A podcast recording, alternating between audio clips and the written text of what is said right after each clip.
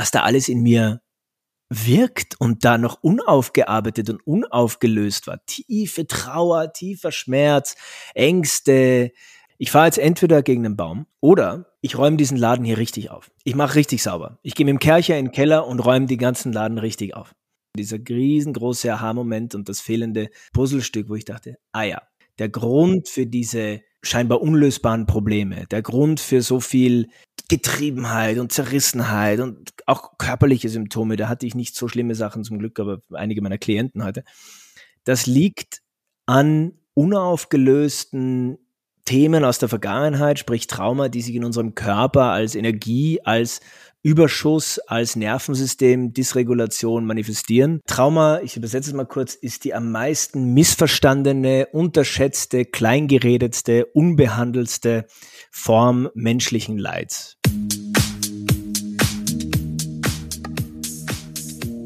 Hallo und herzlich willkommen zum Berggesundheit Podcast, dem Podcast rund um die Themen Gesundheit und Bewusstsein. Gemeinsam mit meinen Gästen erforschen wir spannende Themen ohne Scheuklappen und mit viel Neugierde. Und jetzt viel Spaß!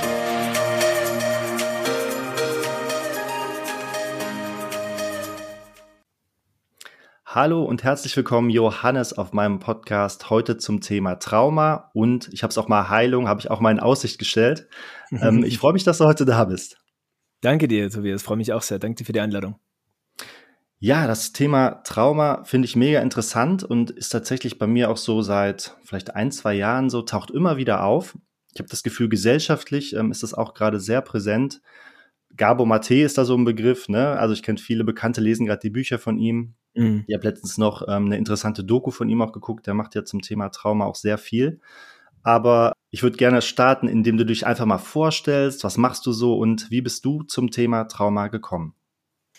Wie bin ich zum Thema Trauma gekommen? Ähm, also selbstverständlich über, meinen eigenen Weg, also über eigene mhm. Erfahrungen, logischerweise. Äh, also ich hätte mir jetzt nie gedacht, du mich vor zehn Jahren gefragt oder als, als, als junger Mann irgendwie gefragt, äh, ja, was möchtest du denn machen? Ja, dass ich mich mit Trauma befasse im Leben. Das war irgendwie nicht auf dem Schirm. Ähm, ich habe, ich war ja früher Schauspieler in meinem ersten Beruf. Mhm. Äh, in meinen in meinen Twenties und ähm, das hat mich der Grund, warum ich das gemacht habe, war auch wie wie heute. Es hat mich schon immer in meinem Leben die Frage begeistert, warum sind wir, wie wir sind, warum tun wir, was wir tun, was ist das Leben? Also wirklich so die großen Fragen des Lebens eigentlich. Mhm. Und damals war das für mich äh, naheliegend, mm, äh, das in einen Kunstberuf zu machen und auf der Bühne äh, mich mit, mit, mit, mit Stimme und Sprache damit auseinanderzusetzen, mit Literatur und der dramatischen Literatur. Und ich habe mich dann da, äh, das lief auch gut und, und habe dann mit 30 so eine kleine Krise gehabt und, und, und wollte da, dachte mir, okay, da, das ist jetzt noch nicht alles gewesen irgendwie ruft mich da noch mehr und bin dann so tief auf den inneren Weg gegangen, zu der Zeit viel meditiert.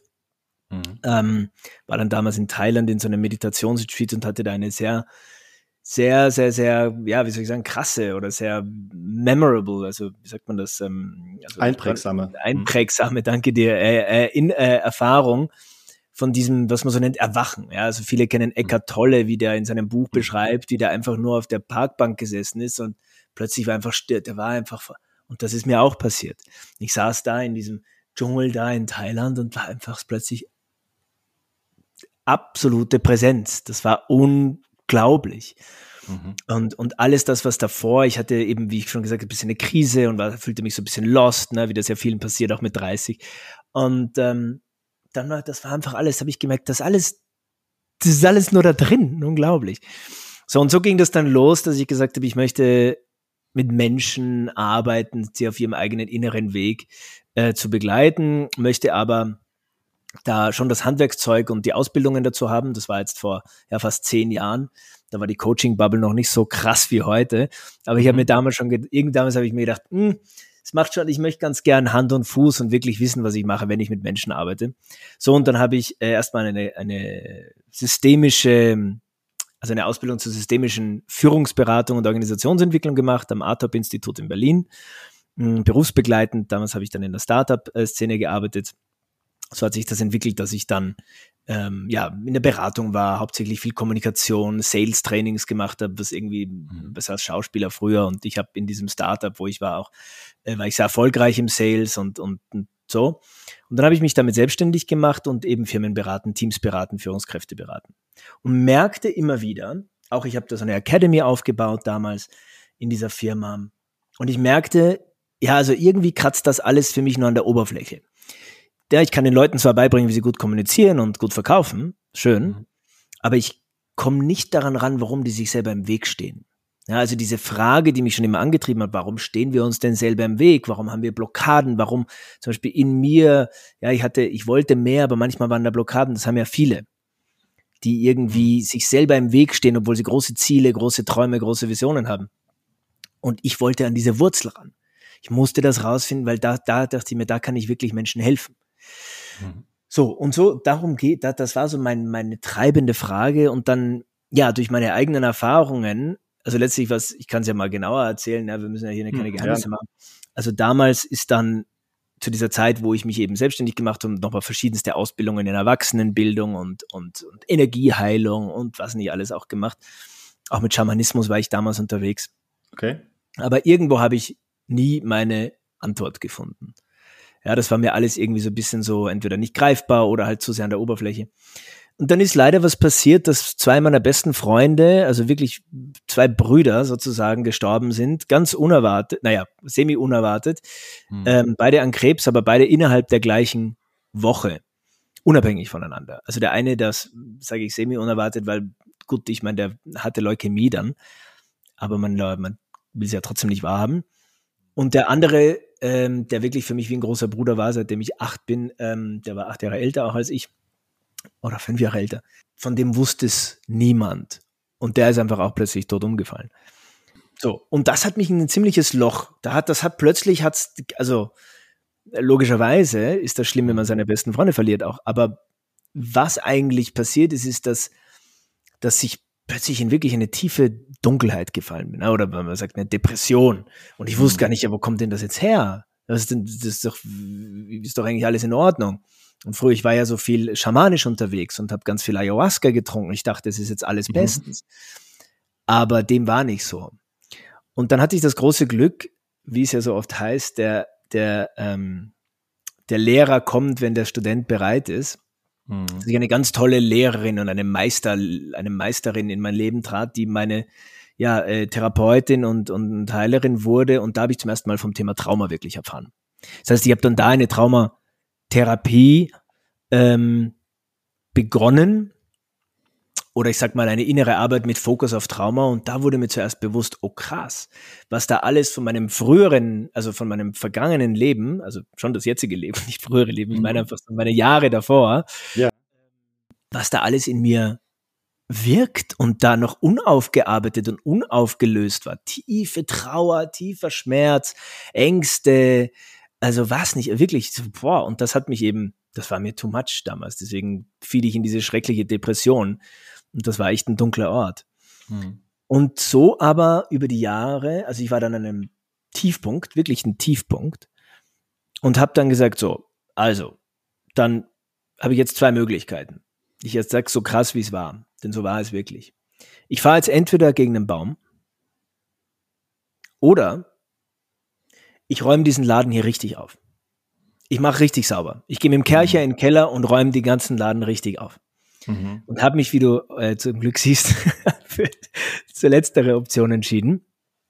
Aber es war natürlich auch erschreckend, dass ich überhaupt solche Gedanken damals hatte. Ähm, aber einfach, weil der Schmerz so groß war. Und das Leid und irgendwie der Kummer und einfach, es war alles too much. So, und dann äh, habe ich das eben gemacht und habe mich wirklich gewidmet dem inneren Weg, der inneren Arbeit, wirklich aufgeräumt ähm, und ja, und so über Trauma erfahren. Und das hat alles so sehr verändert für mich, das hatte ich mir niemals vorstellen können, wie sich mein Leben überhaupt verändert.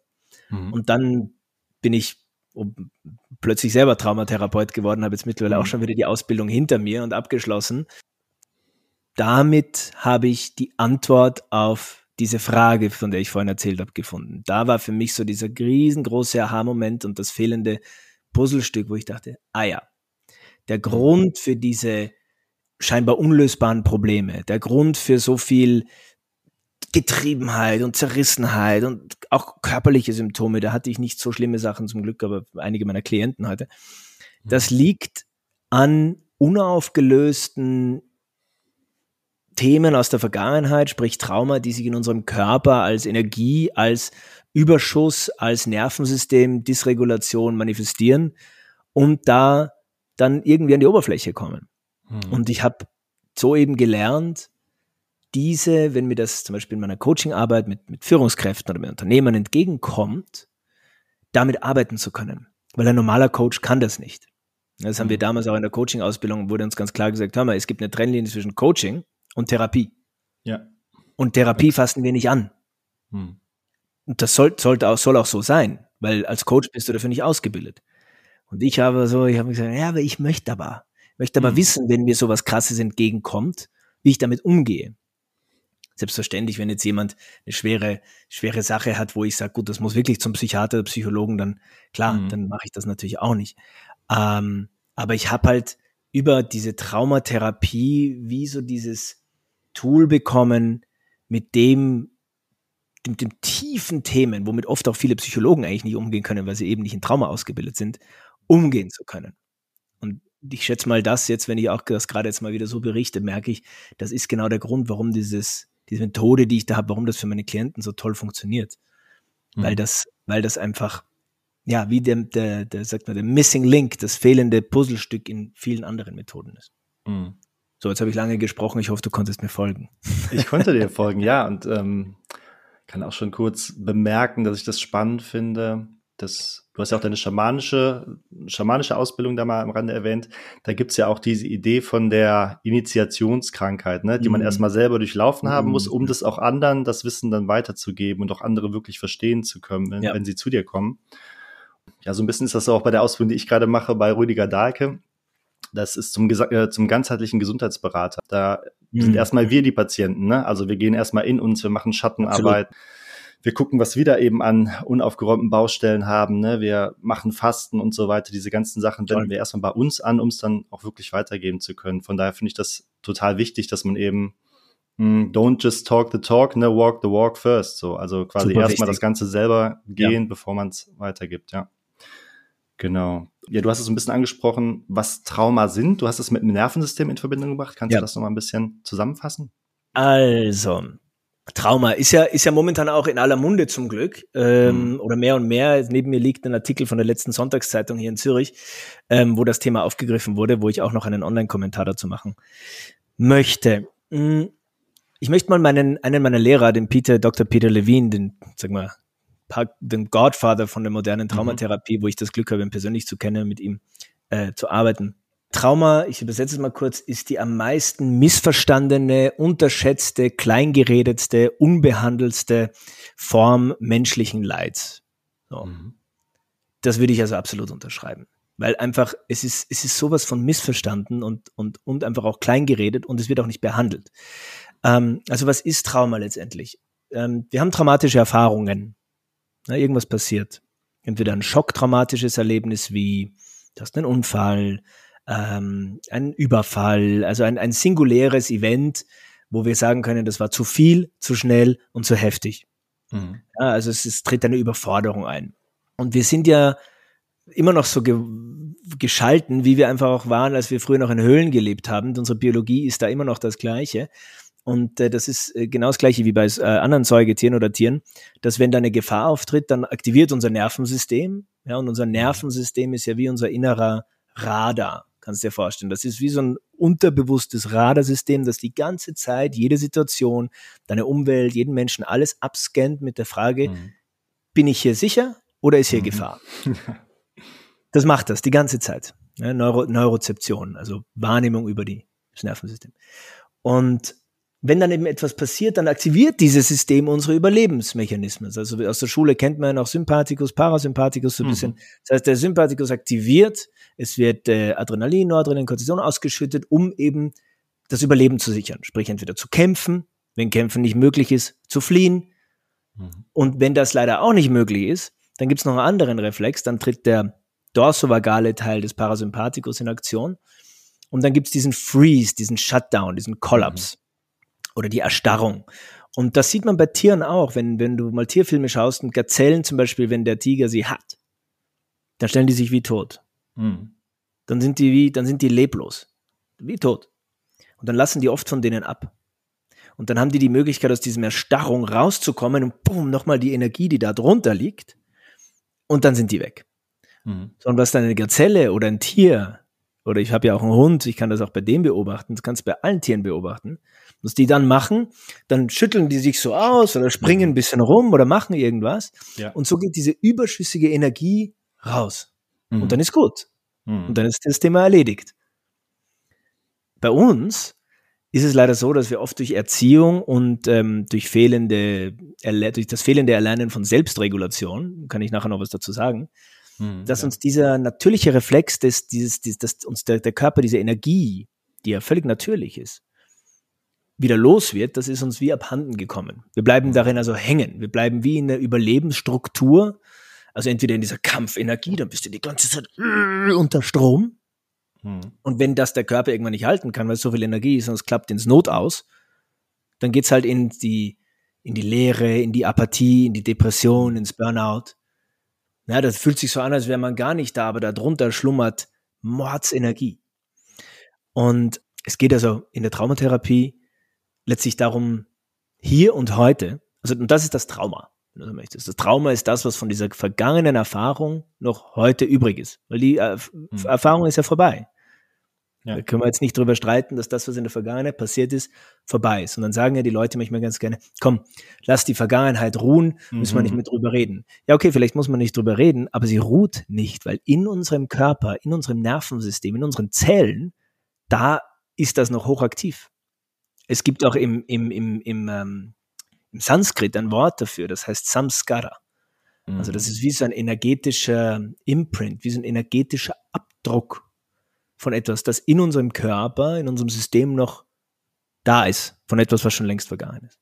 Mhm. Und das ist das Trauma. Und das lässt sich heute, hier und heute lösen. Über den Körper. Dass wir, also dem Körper diese natürlichen Reaktionen, also ihm selber verhelfen, dass diese natürliche Reaktion zur Regulation passiert. Und mhm. das verändert alles.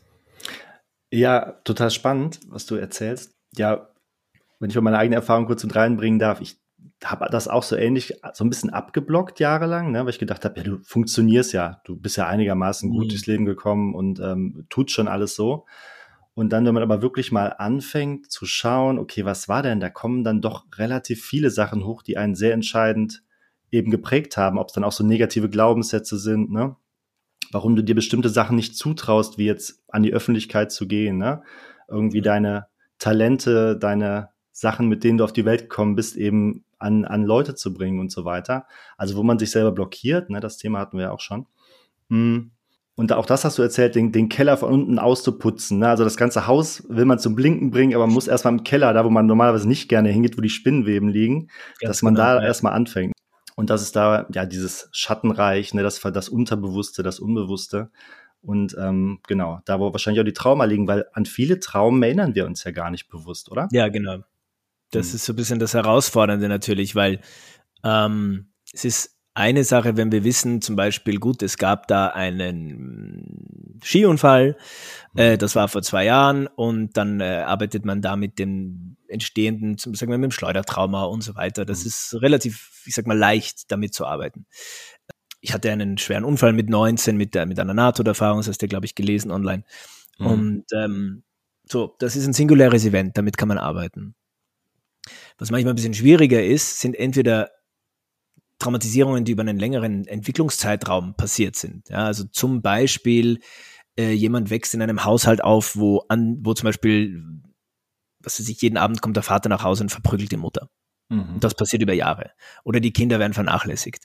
Oder es ist andauernd Streit. Die Eltern streiten andauernd. Da bist du ja auch andauernd irgendwie in so einem High Alert, Alarmbereitschaft. Mhm und achtest genau darauf, ob nicht vielleicht irgendwo äh, eine Türe geschlagen wird oder Lärm ist oder sowas. Mhm. Das ist dann schon ein bisschen später weg. Und was natürlich nicht möglich ist, uns zu erinnern, sind Dinge, die vor unserem dritten Lebensjahr passiert sind, schlichtweg, weil unser System, unser Hirn und unser Nervensystem zu diesem Zeitpunkt noch gar nicht entwickelt war, dass wir uns kognitiv mhm. oder explizit daran erinnern können. Also explizit im Sinne von etwas, wo du mir jetzt erzählen könntest, deine Geschichte, ja, da war das und das und da habe ich das und das gemacht Aber es gibt das implizite Gedächtnis, das Körpergedächtnis, das ja alles miterlebt hat, auch das, was in deinem Mutterleib zum Beispiel passiert ist. Wenn mhm. deine Mutter krank war oder eine Depression hatte oder da Stress war. Thema Beispiel Kriegsgeneration. Mhm. Schwangere Mütter, die mit ihren Kindern ähm, da irgendwo im Bombenkeller saßen oder fliehen mussten. Da haben wir explizit keine Erinnerung dran. Aber unser System weiß das.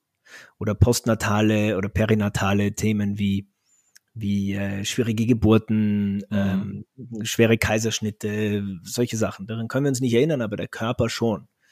So, und das hat mhm. oftmals Folgen, lange Folgen, die sich bis spät ins Leben dann als, wir nennen das Syndrome, ähm, zeigen können, die dann in, in also von Autoimmunerkrankungen über Migräne, über chronischen Stress, was auch immer sein können. Und man mhm. fragt sich, ich verstehe es nicht, wieso, es war doch alles in Ordnung, Kindheit war auch, Eltern waren da. Hm. Mhm. Und oftmals ist halt einfach ähm, etwas, was vor unserer kognitiven Erinnerung ist. Ja. Wo niemand was dafür kann. Ja, klar. Die, die Schuldfrage ist natürlich auch immer so eine, ne? Das ist immer einfach, die Schuld mhm. im Außen zu suchen. Aber klar, es hat wahrscheinlich auch immer was mit uns selbst letztendlich zu tun. Aber weil du es eben gesagt hast, so Thema Stichwort äh, Geburt und Stichwort Kindheit, ähm, sind wir alle mhm. traumatisiert bis zum gewissen ja. Grad? Das ist ja so eine Frage, wo sich, glaube ich, die Leute drüber streiten und ähm, manche sagen, nein, also man darf das jetzt hier nicht. Also ich sagte, meine persönliche Antwort ist ja. Ja, bitte. So sehe ich es. Ich sage ja. Und Gabor, den du vorhin zitiert hast, sagt das nee, das ist, oder war das Eckart Tolle, ich weiß jetzt nicht. Die sagen, schau mal, selbst wenn du mit völlig erleuchteten Eltern aufwächst, mhm. dann bist du immer noch in einer völlig toxischen Gesellschaft. Also wir kriegen alle unseren, unseren Mist ab. Und äh, ob, ob jetzt jemand, also ich nehme immer gern mich als Beispiel, einfach weil es, weil es naheliegend ist und ich dann keine anderen Leute äh, dafür herziehen muss. Aber ich meine, ich habe relativ, also überdurchschnittlich viele Dinge erlebt.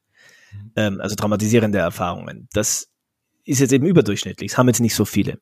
Von Unfällen, Katastrophen, äh, Freunde, die sterben, viel Tod in meinem Leben und, und, und. Ähm, Elternhaus, das ein bisschen schwierig war. So.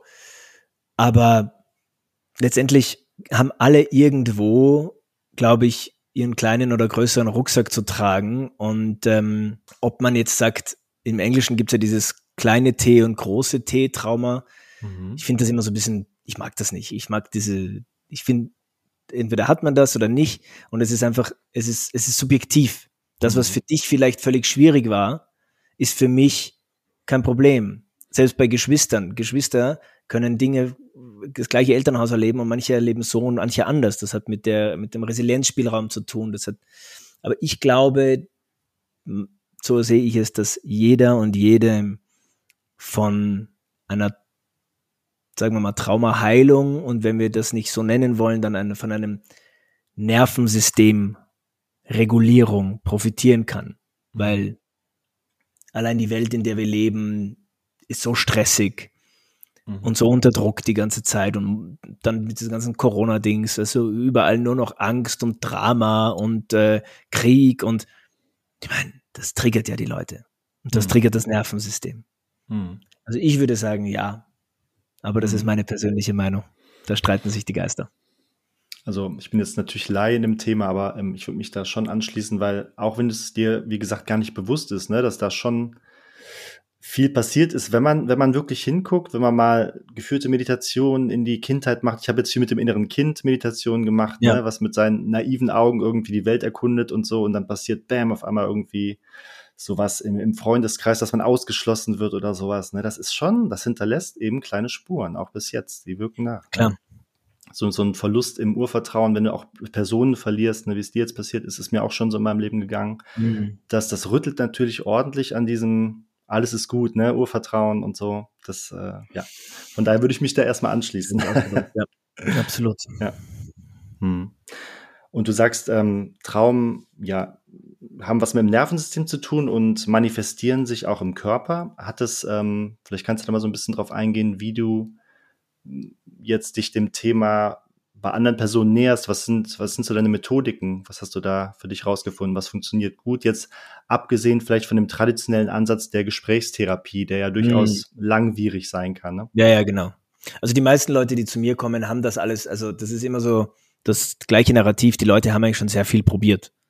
Mhm. Ähm, die Leute waren beim Gesprächs, bei der Gesprächstherapie, bei der Verhaltenstherapie. Sie haben irgendwie mal irgendwelche Coachings gemacht. Sie haben oft Energieheilung, Yoga, Meditation, also versucht irgendwie über die Esoterik. Manche sind schon in der Burnout-Klinik gelandet. Also haben verschiedenste Dinge schon gemacht und, mhm. und ich glaube, und du bist ja selber auf so einem Weg und, und, und, machst jetzt da eine Ausbildung, das heißt, du bist ja auch in dem Thema drin, dass du dich mit dir selber auseinandersetzt. Man nimmt immer überall irgendwo was mit. Mhm. Es ist alles immer interessant. Ich habe auch mal eine Therapie gemacht mit Mitte 20 damals, ähm, so eine Gesprächstherapie. Mhm. Das war nett. Also das war, es war gut, da mit jemandem zu reden und der, der mir da so gewisse Zusammenhänge konnte ich dann da so erkennen, so aha. Und aber verändert hat sich nicht wirklich was. Also ich habe was erkannt. Aber ich sage halt immer, verstehen ist nicht verkörpern. Ja, im Kopf, im Kopf verstehen. Ne? Intellektuell verstehen ist was anderes, als es zu fühlen, ne? auf der tiefsten Zellebene. Genau. Und das ist halt dann nicht verkörpern. Und das liegt einfach daran, dass das Verstehen und Analysieren und drüber reden und Coaching und, äh, und auch Gesprächstherapie, heißt ja schon so, Gesprächstherapie, passiert auf der Ebene des präfrontalen Kortex. Hm. Und Überlebensreaktionen sitzen aber im Stammhirn. Und von da nach da kommst du halt nicht unbedingt, das, das muss sich verbinden. So, mhm. und das passiert über den Körper und das ist halt genauso diese Arbeit, die ich mache. Mhm. Ähm, wo ich mit den Leuten letztlich eigentlich auch spreche, nur weniger als in einem normalen Gespräch. Aber da läuft, ohne dass die es jetzt wirklich direkt mitkriegen, was ich da mache, ziemlich viel ab. Mhm. Weil ich arbeite da so, also ich, ich, ich eben auf der Ebene des Nervensystems und kann halt sehen, was zeigt mir der Körper gerade und wo kommt das her, aus welcher Hirnregion, ah, was springt da an? Springt da jetzt gerade zum Beispiel die, die, die Amygdala an und das, das sehe ich Körperreaktionen. Also es ist eine sehr körperliche äh, Arbeit, wo das Ziel ist, dass ich einen Raum schaffe, also es geht eigentlich immer um Raum für Vertrauen und, mhm. ja, für Heilung, wenn du so möchtest. Ich glaube, in Deutschland darf man ja gar nicht Heilung sagen. Da muss man ein bisschen aber, aufpassen, genau, aber wir ja. dürfen drüber sprechen auf jeden Fall. Ja, also Raum für Transformation, können wir ja mal sagen. Mhm. Ähm, und äh, wo, der, wo dann das System, wie gesagt, ich komme immer wieder darauf zurück, wenn die Leute sagen mir auch so, deine Magie, das ist so magisch, was du machst und das ist so unglaublich und was und Johannes, das hast alles du gemacht. Und dann sage ich so, nein, das ist auch keine Magie das hast du gemacht. Hm. Und ich halte den Raum dafür. Mhm. Ja, also es braucht mich dafür, zumindest am Anfang, weil mein Ziel ist, dass die Leute das selber lernen irgendwann. Ja. Und es braucht mich, und das, was das, was das, das Wort dafür ist, ist Koregulation. Ja, also das, was wir eigentlich von früh auf als Kind von unseren Müttern und, und primär, äh, wie heißt das, primären Caregivers lernen mhm. sollten, also, dass diese, dass wir ein, äh, über ein Nervensystem, das reguliert ist, das mit sich attuned, sagt Gabo Matthäus, also das mit ja. sich in, ähm, in, äh, in eingestimmt ist, äh, können wir Sicherheit erfahren. Und so kann unser System das selber lernen. Die meisten mhm. von uns haben das halt leider nicht gelernt, also diese Selbstregulation. Mhm. Und das passiert äh, äh, äh, eben in meinen, in meinen Sessions, wenn, wenn wir uns, wenn wir sagen, wir arbeiten mit diesen, mit Themen, die uns da entgegenkommen. Mhm. Ja, also mir ist das Thema auch nochmal gekommen. Ich habe eine Ausbildung zum Breathwork Coach auch gemacht und mhm. da geht's. Also meine war sehr down to earth, sage ich mal, sehr wissenschaftsorientiert und da ging es einfach darum, den Leuten Methoden zu geben, wie sie atmen können, um ihr Nervensystem genau so hinzubekommen, wie sie es in der Situation brauchen. Sprich, morgens ruhig ein bisschen den, den Sympathikus anzuwerfen, ne, damit man in Schwung kommt, dann mittags sich so ein bisschen zu regulieren, eine schöne Balance zu schaffen und abends eben den, den Parasympathikus mhm. an, anschmeißen, damit man gut schlafen kann, sich gut erholt und so weiter. Mhm. Aber es gibt ja auch durchaus Atemtechniken, hm, die ein bisschen tiefer führen, auch in so tranceartige Zustände. Mhm. Und dann beginnen die Leute plötzlich zu lachen oder zu weinen. Ne? Also da wird auch irgendwas freigesetzt, hatte ich so den Eindruck. Hast du davon auch schon was gehört? Äh, ja, ja, also ich glaube, ich habe wirklich auch schon alles gemacht, was es irgendwie von eben den ganzen, den ganzen Psychedelics über was nicht alles. Ja. Habe ich alles schon gemacht. Ähm, mhm. ich habe zu diesem, also Breathwork ist ja, ist ja auch ganz cool und ich, ich habe da, ich sag's immer so, ein bisschen mit Vorsicht genieße ich. Also ich habe natürlich die Arbeit bei mir, hat auch viel mit dem Atem zu tun. Mhm. Ähm, aber wir müssen halt darauf achten, dass der Atem, da kann enorm viel Ladung drauf sein. Das heißt, wenn sich zum Beispiel jetzt irgendjemand findet das jetzt spannend und meldet sich an, oh, ich gehe jetzt in eine Breathwork-Session und mhm. werden dann in irgendeine Atemdings gebracht, wo aber zum Beispiel etwas gekoppelt ist mit einer Erfahrung aus der Vergangenheit, die vielleicht gar nicht mehr bewusst gespeichert ist, dann kann das hochaktivierend sein und retraumatisieren. Mhm. Ja, das, und dann fangen die Leute an zu weinen und alles hochkathartisch und sie glauben, da löst sich viel, aber fürs Nervensystem ist das eigentlich viel zu viel. Mhm. Das kann es nicht integrieren. Das heißt, man muss da, glaube ich, also so sehe ich es, ich möchte niemanden die, niemanden da was absprechen, aber äh, immer so ein bisschen vorsichtig sein mit etwas, was von außen kommt.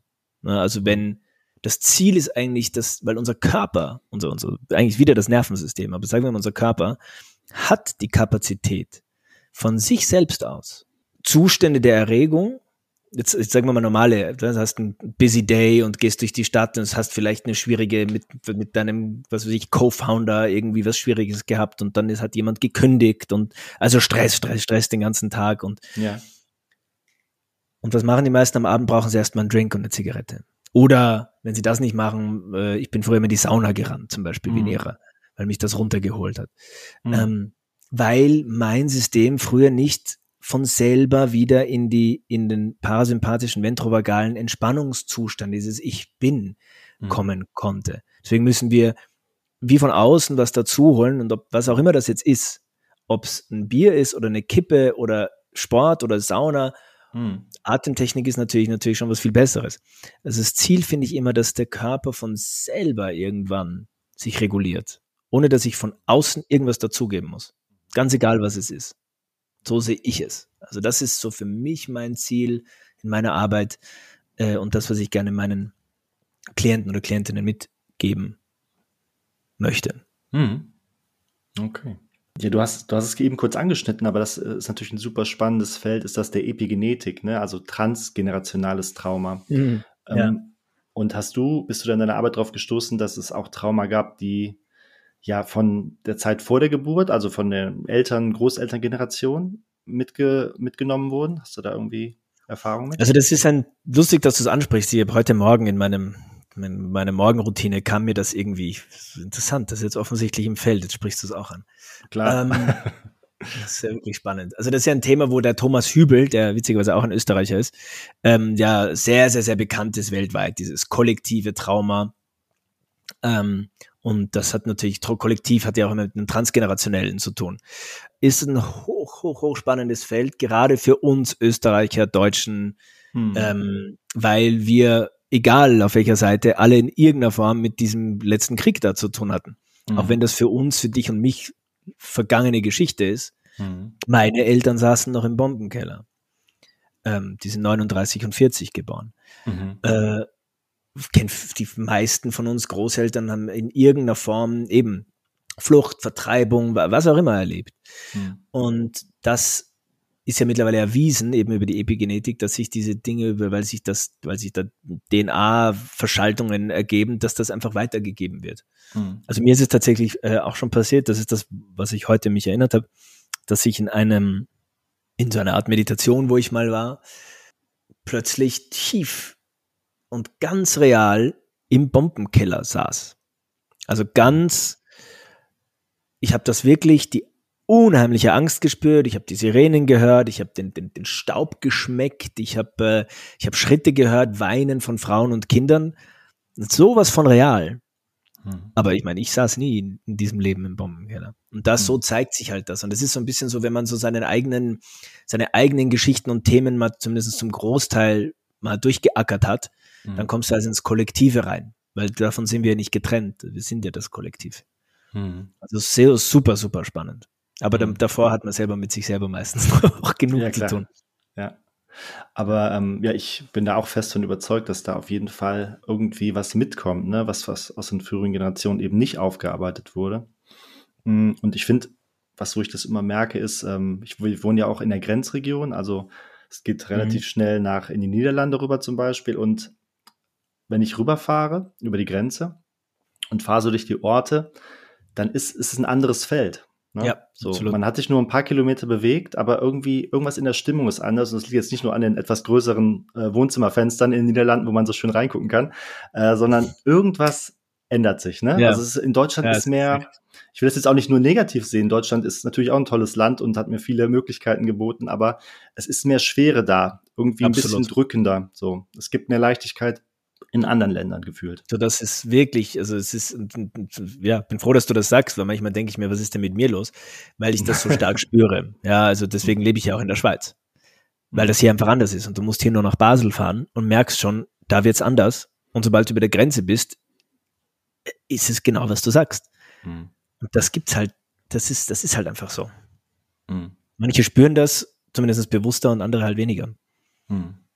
Ja, krass das Thema Ängste. Würdest du sagen, dass Ängste von Trauma, von Traumata resultieren können oder muss das nicht unbedingt was miteinander zu tun haben? Das ist eine schöne Frage. Ich glaube, die ist, die, ist fast, die ist fast philosophisch. Also, was ist eine Angst? Angst ist ja eigentlich eine Schutzemotion. Ist ja eigentlich nichts Falsches dabei. Die Angst schützt uns ja davor, theoretisch irgendwas zu tun, was wir vielleicht nicht tun sollten, was vielleicht gefährlich ist. Klar. Ne? Also in dem Sinne, in dem Sinne würde ich jetzt nicht sagen, dass jede Angst per se schlecht ist. Es ist die Frage, wie, wie gehen wir damit um? Mhm. Ja, schwieriger ist es eben, wenn, wenn, ähm, das habe ich äh, aktuell bei ein paar Klienten auch, wo, wo Angst zu einem Hindernis wird und sich dann in Panik und Panikattacken und Angstzuständen ja. zeigt. Das, das ist dann für mich schon mit einem Trauma geknüpft eigentlich ist es ja auch egal zu wissen, um, um was es da geht. Das sage ich immer meinen Klienten ganz wichtig. Wir müssen jetzt hier nicht wie beim Psychologen da ewig lang drin graben und versuchen irgendwie zu schauen, wo das alles vielleicht irgendwie herkommt. Mhm. Weil erstens kann das Hirn ja manchmal auch irgendwelche Sachen fabrizieren, die gar nicht wahr sind. Mhm. Und ähm, naja, und dann am Endeffekt gibt man irgendwen, welchen Leuten für irgendwas die Schuld, was gar nicht stimmt. Mhm. Und zweitens ist es ja auch egal, wo es herkommt. Wichtig ist das, was hier und heute in dem System noch da ist und das lösen wir hier und heute. Weil mhm. wo immer es auch herkommt, ist ja vorbei. Mhm. Und heute bist du in Sicherheit. Also, wenn du als kleiner Junge, was weiß ich, immer bestraft wurdest ähm, und auf dein Zimmer geschickt wurdest, dich dann nicht wehren konntest und dann Angst hattest, jetzt heute Angst hast, deine Meinung zu sagen, weil du dann sonst äh, dich keiner mehr mag, also das ist dann der Glaubenssatz dahinter. Mhm. Wenn ich sage, was ich denke, dann sind alle böse auf mich. Ja. Ja, das entwickeln sich ja diese Glaubenssätze und dann mhm. daraus mhm. Verhaltensmuster. Ähm, dann ist das ja vergangen. Und heute bist du nicht mehr der Kleine. Und du kannst dich wehren. Und es ist auch egal, wenn irgendwer auf dich böse ist, weil du bist von denen nicht mehr abhängig. Aber die mhm. Angst ist halt noch da. Ja. Und die lösen wir halt heute.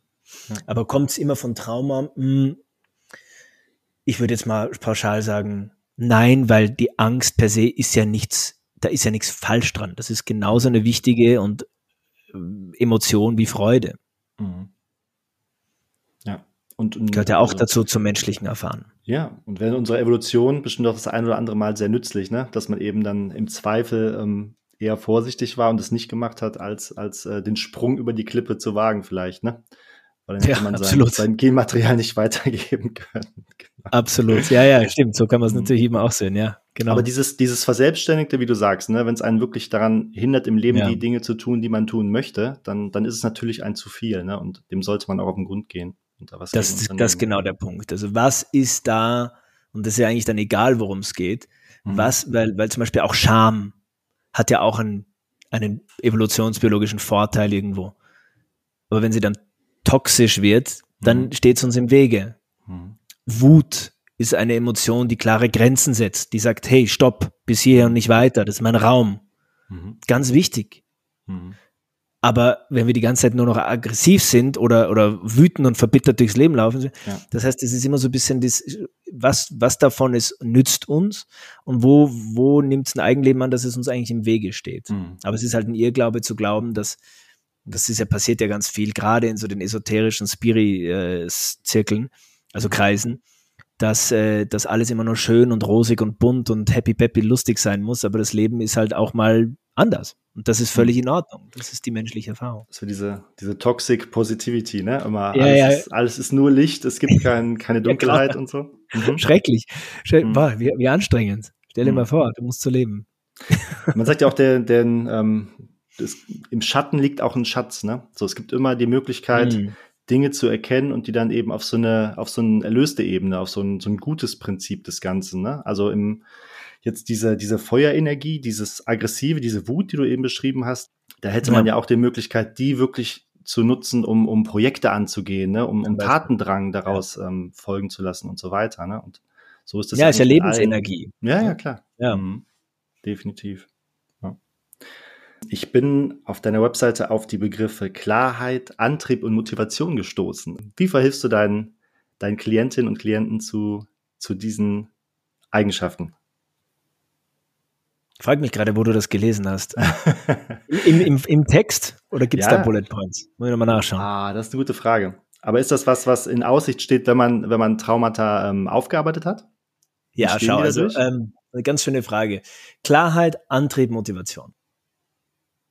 Ich empfinde es so, dass Trauma, Traumata ist ja wie eine gebundene Lebensenergie. Mhm. Ja, also wir haben ja gerade darüber gesprochen, was uns so im Wege steht und so.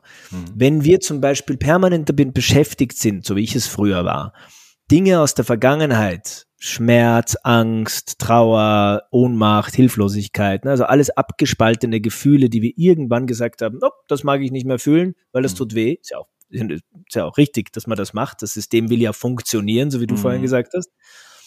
Ähm, aber nur weil man es abspaltet, also sprich dann in den, dann wandert es in den Schatten, mhm. dann ist es ja nicht weg. Dann ist es zwar mir nicht mehr bewusst, dann ist es dissoziiert, mhm. aber es ist nicht weg. Es rumort halt noch eben, wie ich vorhin gesagt habe, im Keller rum. Und dann kann man, so wie ich das früher gemacht habe, äh, mit ganz viel Ayahuasca so tun, als würde man sich ein schönes Penthouse bauen und das auch außen ganz schön anstreichen und die Fenster ganz schick machen und so, aber unten im Keller, da modert's halt. Mhm. So. Und das alles in Schach zu halten, braucht ja unglaublich viel Energie. Mhm. Ähm, wenn du das Wort Depression anschaust, Depression, runterdrücken. Runterdrücken. Mhm. Diese Energie, die war, das war in Schach. Also ich bin, ich, genau das war bei mir. Und irgendwann nach dem Tod meiner Freunde konnte ich nicht mehr runterdrücken. Dann kam es wie aus so einer Senkgrube, der ganze Mist wupp, kam hoch. Ja.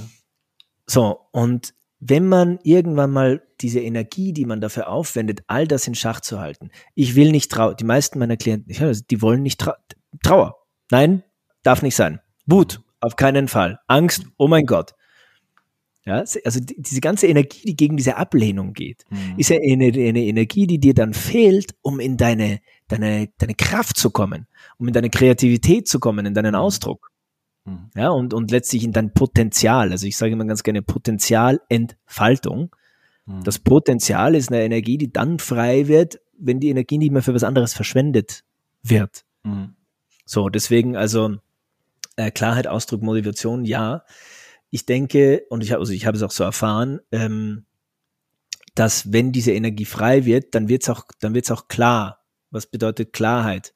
Das Gegenteil von Klarheit ist, wenn wir irgendwie die ganze Zeit am Denken sind, die, irgendwie oder so im Nebel. Ich meine, das mhm. sind Gedankenkarussell und so im Nebel sind ganz für mich typische Anzeichen, dass ich weiß, ah, okay, da weiß ich genau, was bei jemandem los ist. Mhm. Ähm, das kann man lösen.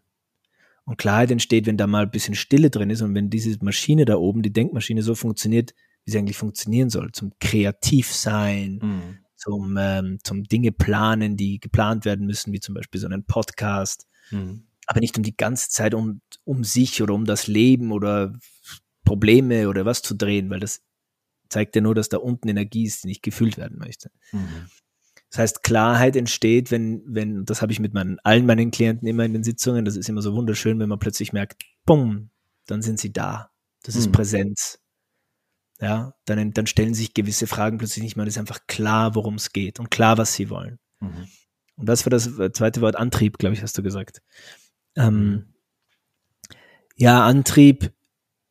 Es ist halt bei mir so, ich arbeite, dadurch, dass ich selber so bin, ähm, sehr viel mit sehr ambitionierten Menschen, mhm.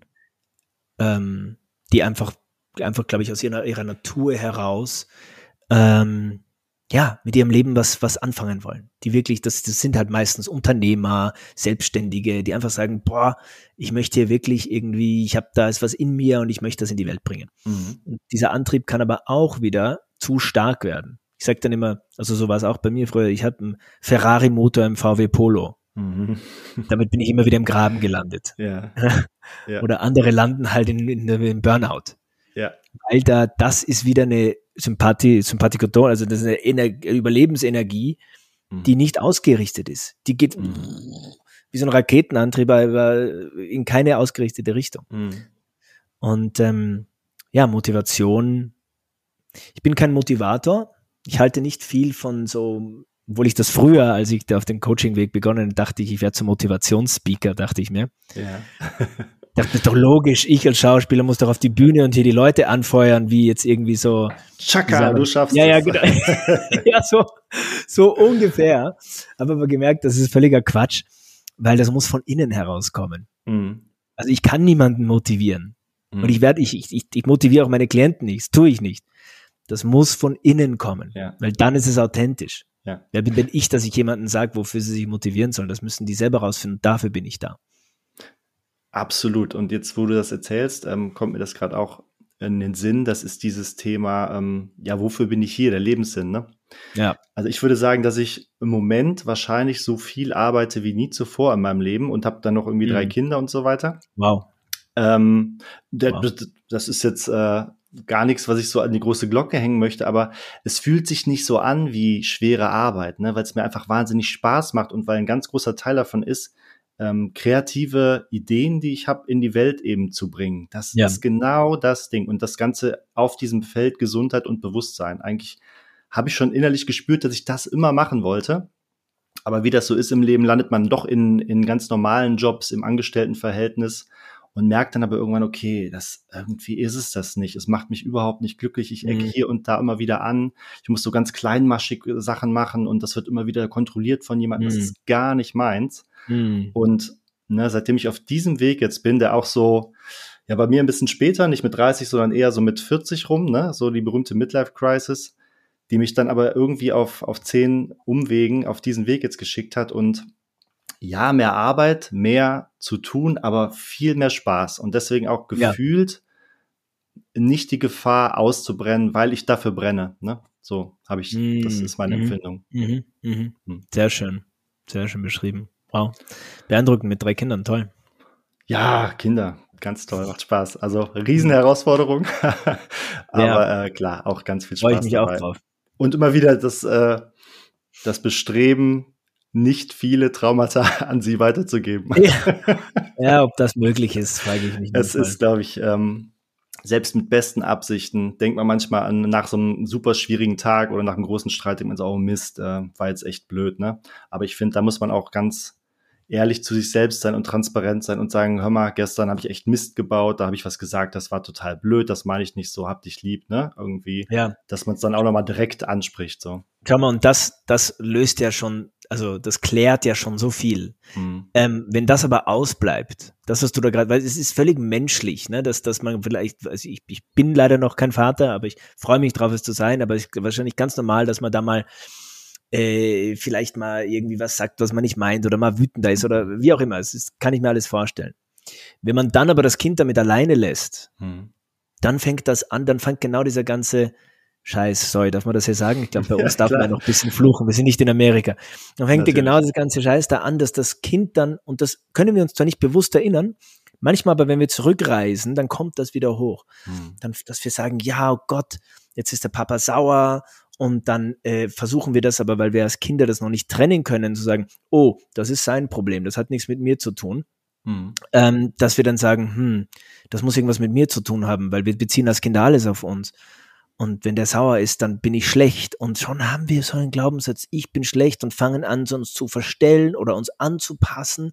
Und dann haben wir, dann nehmen wir da Rollen oder Identitäten an, die nicht unsere mhm. sind. Und irgendwann mit Mitte 30, 40 fragen wir uns zum Beispiel eben, warum ich so verhalten habe.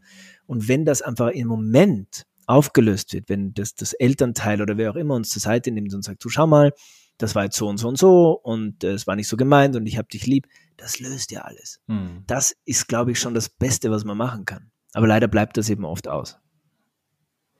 Gut, dann möchte ich mich da weiter bemühen, auf jeden Fall. Vielen Dank für die Bestätigung, dass das jetzt nicht das Verkehrte ist. Ähm, genau, ich habe immer so eine Frage, die ich gerne so ein bisschen am Ende stelle. Und das ist, ähm, oder die, die resultiert aus meinem Interesse dafür, dass wir alle in einer Welt leben, die deutlich schöner, utopischer und besser ist als das, was wir so im Moment leben, sage ich mal, oder die letzten Jahrzehnte vielleicht gelebt haben. Und wie kann da die Bewältigung von Trauma oder welche Rolle kann die dabei spielen? Ja. Wenn mehr Leute an ihren Traumata arbeiten, wenn das gesellschaftlich vielleicht auch nochmal auf eine ganz andere Art aufgearbeitet wird, wie könnte die Welt da aussehen? Also ich glaube wirklich, deswegen habe ich mir ja dieses Thema wirklich auch auf die Fahnen geschrieben, ja, diesen Missionssatz Traumaheilung so populär wie Yoga zu machen. Mhm. Ähm, weil, wenn, also ich habe natürlich auch eine Deformation professionell und sehe jedes Verhalten und alle Leute, in den Politiker sehe ich dahinter und der halt Dynamiken und erkenne oder meine zu erkennen, was da wohl an traumatischen äh, oder Trauma drin sitzt. Mhm. Aber ich habe doch sehr viel äh, diesbezüglich erfahren, auch in Eigenerfahrung und so einfach erkannt, wie gewisse Verhaltensweisen, die wir zum Beispiel auf der weltpolitischen Bühne sehen, relativ simpel nachvollziehbar eine Traumafolge sind. Mhm. Kleine Buben oder kleine Jungs, die von Mama nicht lieb gehabt wurden oder die immer um Papas Anerkennung kämpfen müssen. Schau dich in der Welt um. Mhm. Die sieht man. Das, das ist eigentlich relativ nachvollziehbar. Also ich fühle da in Menschen, du kannst das ja wahrscheinlich auch, hm, wenn du so Menschen siehst, wo andere sich nur denken, oh Gott, was für ein Tyrann oder Diktator oder was auch immer. Ja, natürlich möchten, wollen wir das Verhalten nicht entschuldigen. Ja. Aber ich kann bei allen Menschen auch in der deutschen und österreichischen Geschichte äh, gibt es so Kandidaten. Wenn ich da mal mich reinfühle, kann ich fühlen, was da tief irgendwo drunter, unter dem ganzen Hass, unter dem ganzen mhm. Ding, was da eigentlich für eine Not liegt, was da für mhm. ein Schmerz liegt, für narzisstische Kränkungen. Mhm. Und ich bin der tiefen Überzeugung, dass, also dass kein Mensch kommt böse auf die Welt. Das glaube ich einfach mhm. nicht. Das ist meine Wahrheit. Wir sind alle Essenz, wir sind alle, kommen aus dem gleichen, mhm. göttlichen. Ähm, und ähm, ja, und dann machen wir halt Erfahrungen und fangen an, uns darum irgendwie anzupassen, zu schützen, zu versuchen zu überleben, emotional und physisch. Und dann entwickeln sich halt Dinge, die halt nicht so toll sind. Mhm. Ähm, und deswegen glaube ich, um auf deine Frage zurückzukommen, dass wenn da ein tieferes Bewusstsein dafür ähm, entsteht, in uns selber und auch im Kollektiv, mhm. dann dann, dann ändert sich das menschliche Miteinander. Dann ändern sich unsere individuellen Beziehungen zu uns selber, im kleinen Umfeld hm. und auch, auch in der Welt, weil dieses, dieses krampfhafte Schützen und Attackieren und Verteidigen und das, da merkt man ja, was da eigentlich drunter liegt. Mhm. So. Insofern empfinde ich es als, ja, als einen ganz, ganz wichtigen Thema für, für die Verbesserung der Welt, wenn man so sagen möchte, mhm.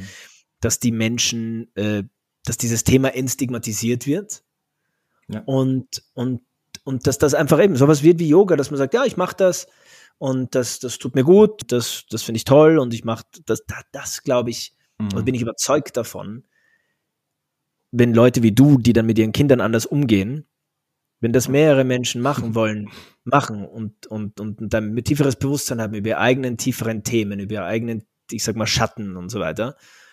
Und wenn das hochkommt, anstatt da zu, zu reagieren und wütend zu werden, sondern zu wissen, ah, das ist meine Wut gerade und das hat gar nichts mit dir zu tun, sondern das ist meines. Und dann übernehme ich jetzt die Verantwortung dafür, hm. dann verändert sich's. Hm. Dann verändern sich Familien, dann gibt es vielleicht weniger Streit und Scheidungen und und, und Kinder aus dysfunktionalen Elternhäusern und dementsprechend vielleicht mehr Liebe in der Welt. Mhm. Ja, wir sind ja gerade diese, ähm, diese Sprüche gekommen, die wir, also als, als ich Kind war, sind die, glaube ich, gerade so ein bisschen zurückgegangen, aber dieses ein Indianer kennt keinen Schmerz, ja, Jungs mhm. weinen nicht und sowas, ne? Also dieses wirklich ja, ja. dieses Abschotten von, von diesem weiblichen Pol, ne, von diesem eben Gefühl und Gefühl zulassen und, und das ist okay. Ne? Dieses sehr, vielleicht maskulin geprägte. Weltbild. Also, ich meine, es braucht halt beides. Ich meine, hm, wir haben als Männer natürlich das gehört, ja. Hm. Der Indianer kennt keinen Schmerz und stell dich nicht an. Und dann, ein, mein Vater zum Beispiel hat mir erzählt, der wuchs immer auf mit ein deutscher Junge weint nicht. Mhm. Ja. Okay. Ähm, ja, das war halt so. Das war mhm. einfach damals so. Ja. Und ähm, ich, ich weiß es, ich habe sicherlich auch mal das mit dem Indianer gehört. Indianer darf man ja heute auch nicht mehr sagen. Ein, ein, Native American kennt keinen Schmerz. Und ich glaube, die kennen sehr viel Schmerz durch die Kolonialgeschichte, aber ähm, oh, ja, macht keinen das Sinn. Das sind wir wieder beim Kollektiven. aber ähm, aber äh, eben, ja, das, das, das, das schießt heute alles so ein bisschen, bisschen glaube ich, übers Ziel hinaus. Die, viele Männer viele Männer vernachlässigen das Maskuline oder der, ihre Männlichkeit und werden dann plötzlich total feminin. Mhm. Und muss man aufbauen, was man sagt, verweichlicht. Das heißt nicht, dass das Feminine verweichlicht ist, aber wo gewisse maskuline Qualitäten plötzlich fehlen, muss man sich auch nur in der Gesellschaft umschauen.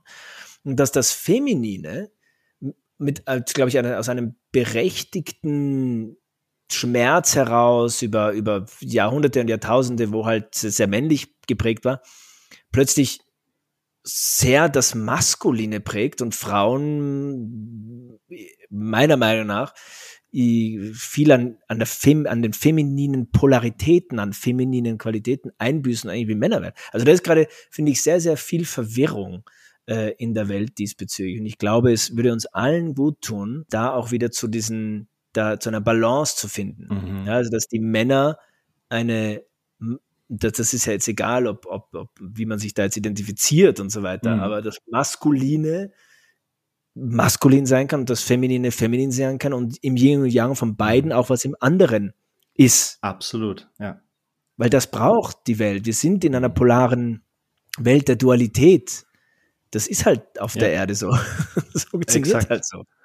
Ja, wir sind nicht aus Zufall hier, ne? Irgendwie haben uns das so ausgesucht, so überlegt, sind da reingeworfen worden ähm, und wir erkennen nur das Gute, indem wir auch das Schlechte haben, ne? Oder das Heiße nur auch, indem ja. wir das Kalte haben klar. Das, das ist halt eben genau das, ne? Mhm. aber eben, wie du vorhin gesagt hast, dass wir Männer halt so aufgewachsen sind und so geprägt und die Frauen sei ein braves Mädchen oder, oder so, das sind ja auch alles Prägungen. Mhm. Ähm, irgendwie, glaube ich, sind wir gerade in einer Zeit, wo sich ganz viel da wandelt und, und, und Dinge lösen mhm. und etwas auflehnt gegen das Altes und dann da ein bisschen übers mhm. Ziel hinausschießt und ja. Das, ähm, ja, das Pendel schwingt äh, ganz stark in eine Richtung, ne? Und äh, ja ist vielleicht die richtige Richtung, aber vielleicht schwingt es ein bisschen zu viel und dann geht es wieder in die Mitte. Und die Mitte ist, glaube ich, das, wo es, ähm, ja, wo sich am besten, am ruhigsten, am ausgeglichensten anfühlt. Ne? Und, und ich glaube eben, wenn wir da schon bei dem Thema sind, wo einfach wir gesellschaftlich auch gerade stehen, wo so mhm. viel Unruhe ist und so viel Wandel und, und, und so viel Veränderung und das ist ja wirklich sehr verwirrend und man weiß ja gar nicht mehr, wo ist mhm. oben, wo ist unten, was ist rechts, was ist links. Äh, puh. Also es ist ja wirklich herausfordernd, die Zeit, in mhm. der wir gerade leben. Wir wissen nicht, in was für eine Zukunft wir steuern. Das umso mehr, also wann, wenn nicht jetzt, mhm. eine tiefe Verbundenheit zu uns selber als Erdung, als Verbundenheit hier drin, wo wir einfach wissen, da ist es sicher Mhm. Weil wenn da draußen nichts sicher ist, dann muss ich hier drinnen Sicherheit finden. Ja. Und das ist, das, das ist nichts anderes als das ist das Resultat von so einer Traumatherapie.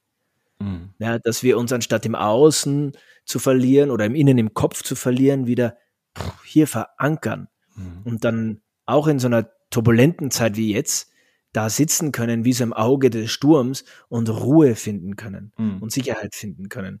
Und mhm. glaube ich, so durch eine, durch eine noch kommende herausfordernde Zeit besser navigieren können. Mhm. Das, davon bin ich fest überzeugt. Und das nichts ja. anderes ist meines Erachtens nach Traumatherapie, Traumaheilung.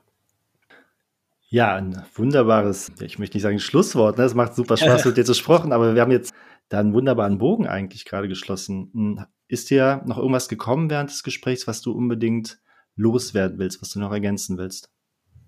Du, es ist äh, viel, viel, viel haben wir da jetzt berührt. Man kann, glaube ich, überall noch ein bisschen in die Tiefe gehen. Es macht sehr, sehr großen Spaß mit dir. Dankeschön. Ähm, mit dir auch. ja, danke. Ich glaube, wir haben da jetzt mal einen ganz guten Rundumschlag äh, gemacht. Mhm. Vielleicht so als einen Abschluss-Message. Das, wieso, dass ich empfinde die Zeit, in der wir sind, mhm. ist eine, ein, kann Ne, es kann verwirrend sein und Angst machen und, und dann kann man sich auf irgendwelche, was weiß ich, Theorien stützen oder sonst irgendwas oder dies glauben oder das glauben und die einen sind Schwurbler und die anderen sind Spinner und äh, puh. dass ich, glaube ich, hier in dieser Welt, wo so viel Wandel gerade ist, dass die Einladung darin bestehen kann, zu sich zurück nach Hause zu kommen mhm. und so diesen, ne, sich in den Spiegel zu schauen und schauen, okay, von alledem, was ich da in der Welt erfahre, was davon ist eigentlich in mir? Mhm. Und mich, mir selber ähm, begegne ganz tief, mit allem, was da drin ist, mit hell und dunkel, mit Freude, mit Trauer, mit, äh, mit, mit Angst und mit Mut, mit allem, was da drin ist, mhm. und wirklich, dass, dass man sich selber begegnet, wieder ganz tief kennenlernt, wieder zu sich nach Hause kommt und so diese, diese Zeit nützt, um da zu transformieren und dann, wie man im Englischen sagt, to, to thrive und not to mhm. survive. Mhm. Also vielleicht kannst du das jetzt übersetzen. aber uh, thrive, ähm, ja so so ähm, nicht erblühen, das ist auch nicht das Richtige, ne? Aber so hm. ja, so einfach ja, er, zu, er, zu wachsen, erblühen, so ja. Ja, hm. erblühen, aufblühen, hm. äh, statt halt irgendwie zu überleben und zu strugglen. Hm. Ähm, das glaube ich, das ist auch so eine Einladung, die ich aussprechen möchte an, an, an Menschen, die das hören, ähm, und dann einfach zu sagen, komm, komm zu dir wieder nach Hause und, ähm, und geh da, geh den, geh den inneren Weg, weil im Außen gibt es ja sowieso keine Antworten. und wenn wir diesen Weg gehen, das Schöne ist, dass sich ja im Außen das alles in Wohlgefallen dann auch für uns wandelt. Mhm. Also dass dass die Zeit, in der wir sind, ist eine schwierige und ich glaube, ehrlich gesagt, es wird noch schwieriger werden, ohne da jetzt schwarzmalerisch zu sein, aber es mhm. ist einfach auch mein Gefühl. Ich weiß nicht, wie es dir geht, da würde mich noch deine Meinung interessieren. Mhm. Ähm, aber wann, wenn nicht jetzt, ist der, die beste Zeit, um ganz tief mit uns in Verbundenheit zu kommen und zu uns selber nach Hause mhm. äh, zu finden. Mhm. Ja, es ist jetzt. Absolut. The Power ja. of Now. Jetzt sind wir wieder bei ja. Eckart Tolle. ja, genau. Ja, absolut. Hm. Ja, ich ähm, würde sagen, erzähl den Leuten noch, wo sie dich erreichen können, wenn sie neugierig, neugierig geworden sind. Also wir packen es auch in die Show Notes, aber gerne auch nochmal in mündlicher Form. Also man kann mich erreichen auf meinem Instagram-Kanal ähm, äh, Johannes Eisen, Johannes.eisenburger. Ähm, das gleiche auf LinkedIn und auf meiner Webseite auch unter meinem Namen. Mhm. Ganz einfach zu finden. Ja, perfekt. Johannes, wir haben eine Stunde geschafft und es war sehr kurzweilig. Es hat großen Spaß gemacht. Ja, danke dir. Danke dir sehr. Ich würde mich freuen, wenn wir in Kontakt bleiben und ich wünsche noch eine super Restwoche. Danke dir, dir auch, Tobias. Mach's gut, tschüss. Ciao, ciao. Hallo, ich hoffe, diese Episode hat dir genauso viel Freude gemacht wie mir und ich würde mich super freuen, wenn du meinen Podcast abonnierst oder mir eine tolle Bewertung dalässt oder am besten beides. Bis zum nächsten Mal.